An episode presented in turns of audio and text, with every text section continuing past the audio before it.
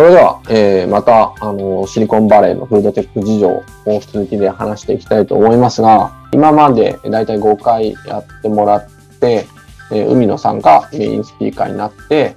いろんなフードテックご紹介いただきました。でそんな中ですね、まあ、割と聞き役になっていた、えー、イバノとよりたまから、ちょっと、えー、感想とか、えー、質問なんかが出ているので、そのあたり話していきたいと思います。ではまず、あの、僕から、えー、質問があるんだけど、うん、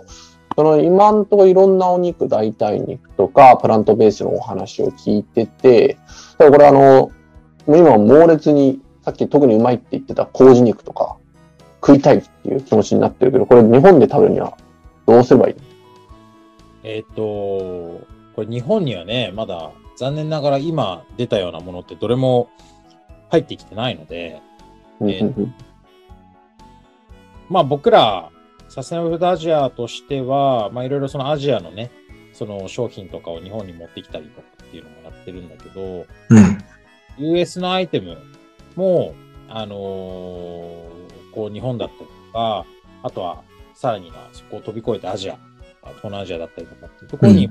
出していけるようにっていうところの活動も、まあしていたりするので、まあもう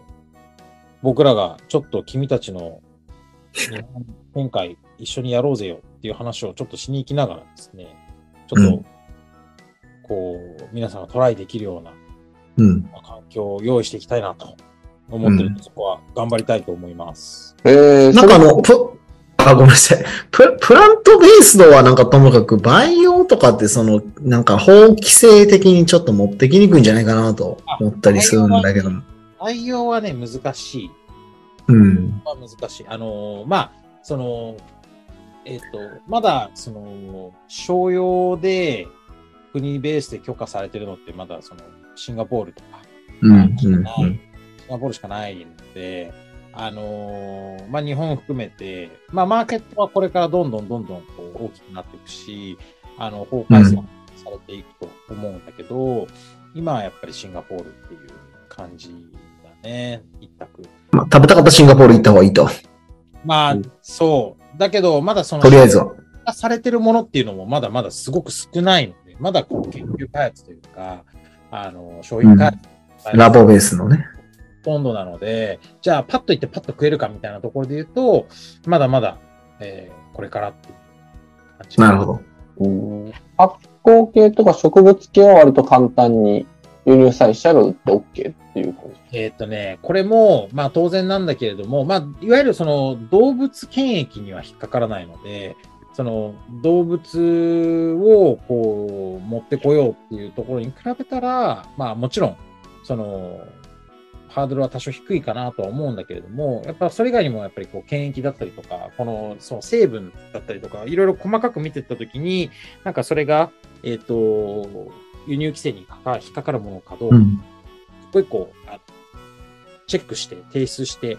えー、まあ、厚労省とか、まあそういうところも含めて確認をしてっていうこうプロセスを踏まないといけないので、まあそれを全部、こう、やる必要があるっていうのが一個ありますね。うん、そんでそういうのをアジアから持ってくるときにサステイナブルフードアジア社はやっていると。そうそうそうそうそうそうそうそう。えー、じゃあそこのノウハウがあったらもうアメリカからも向こうにコネクション作ったら買って持ってきちゃえば日本で売れると。うん、まあもちろんね、ただ当然それってそれなりにまあこうコスト、まあ工数もコストもかかる話なので、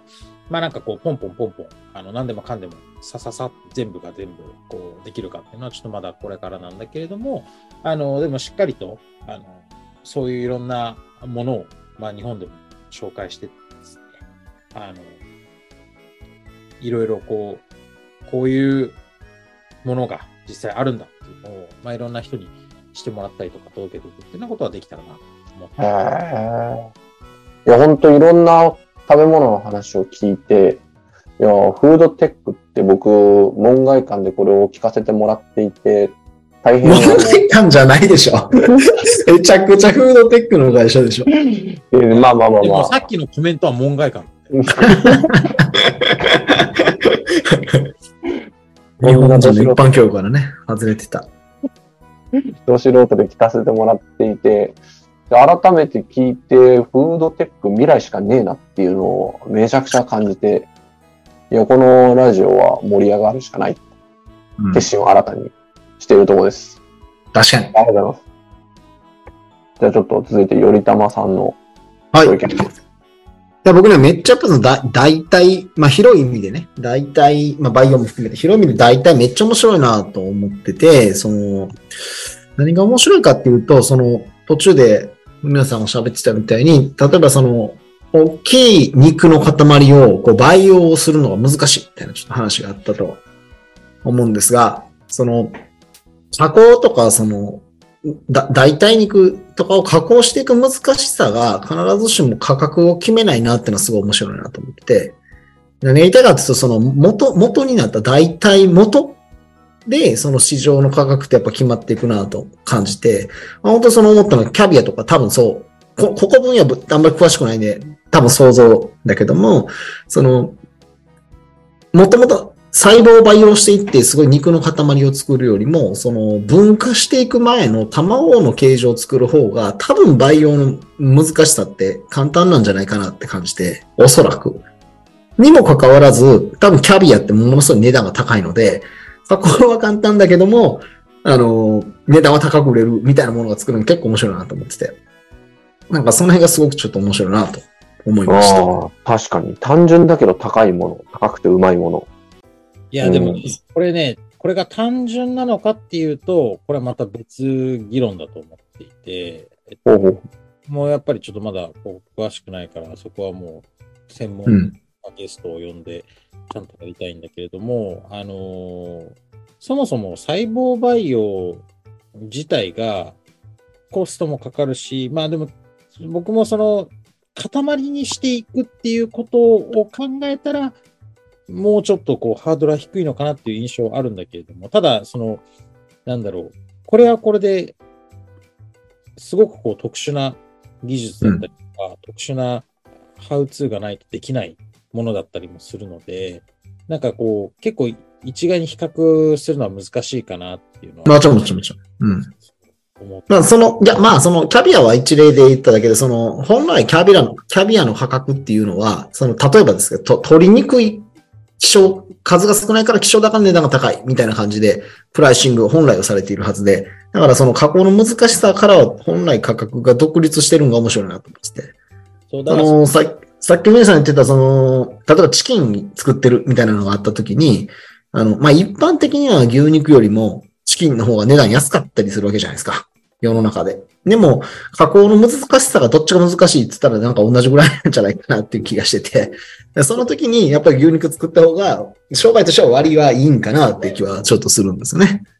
だから今回は、あのーなんだろうな、行った先にはいなかったので触れなかったけれども、えっと、それが顕著に出てるのが、えー魚類の細胞培養。で魚系の、まあ、例えば僕らも一緒に、あのーなんだろうな、パートナーというか、まあ、一緒になんかこう、僕らのともやり取りさせてもらってる、うん。シンガポールのうまみミーツというですね、あの、まあ、いわゆるば細胞培養系のうん。うん。会社。まあ、こことかだと、やっぱり単価の高い、えーうん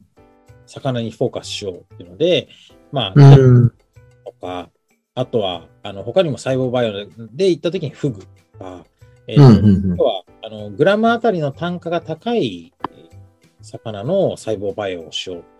という動きを取ってる会社がすごく多い。で、しかも、うん。刺身、まあ、例えばさっき言ったところで言うと、そのね、塊にするのがやっぱ難しいみたいなところもあったりするから、えっと、うん刺身で食べれる、まあ、てっちりとかね、あの、えー薄く、薄作りでこう、食べられるお刺身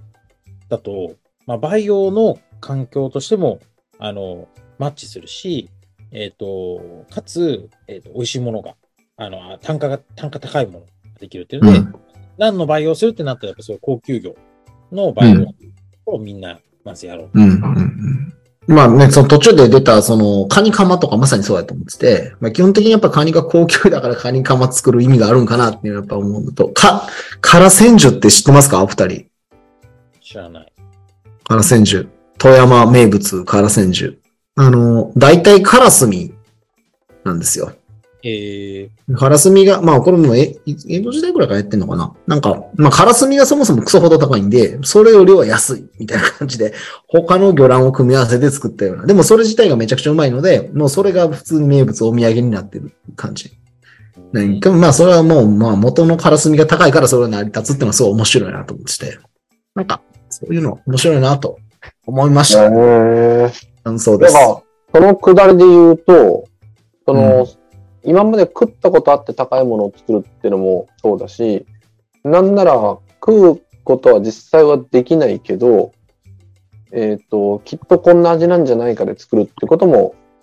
今後はできるっていうのが フードテックの未来。フードテックっていう言葉もめちゃくちゃ広いので、あの、それこそ上流はこの細胞培養みたいな話から、下流はウーバーイーツみたいな世界まで、その要は結構広く捉われちゃうワードなんだよね。うんうんうん。ここはそのフードテックの、そのまあ、まあもともとね、あの、僕 IT にいた人間だから、なんだ、ウーバーイーツとか、例えばそういうポスレジだったりとか、まあそういうその、インターネットサービス的なところももちろんすごい好きなんだけれども、でも本質的なそのフードテックの僕が思ってる本丸って、その対カスタマーのインターフェースではなくて、やっぱ素材のうんうん革命だと思ってるのよね。うんで、そのさっきの、まあ、カカオの培養とかがいい例かなと思うけど、やっぱり今までその素材って、まあ、農業なのか、あの畜産なのか、まあ、要は一次産業でやるのがある種当たり前っていう。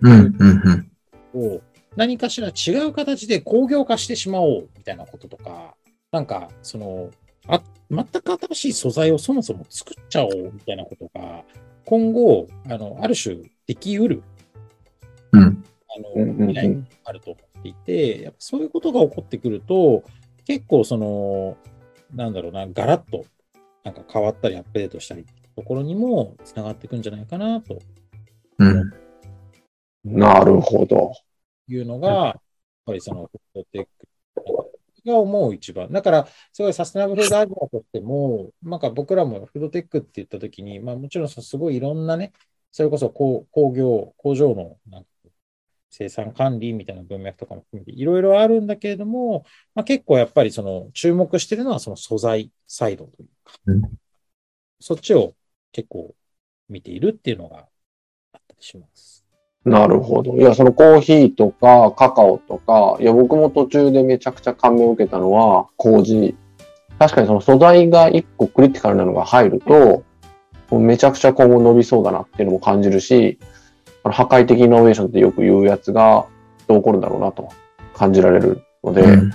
いや、もう、今のところの5回とか6回とか、これ聞いただけで相当モチベーションが上がって、早く、僕もこれ記事読んで勉強しなきゃなと思っています。多分これを聞いてくださる人も、あの、めちゃくちゃ触発されるんじゃないかなと。そこまで、あの、やっぱ日本にフードテックのゴリゴリのプレイヤーってまだそんなにいないんじゃないかなと勝手に思っていて、で、まあ、僕らのこういうのを聞気軽に聞けるようにしていけば、えーそういう人たちを触発してですね、取り組んでいく流れにもなるかなと、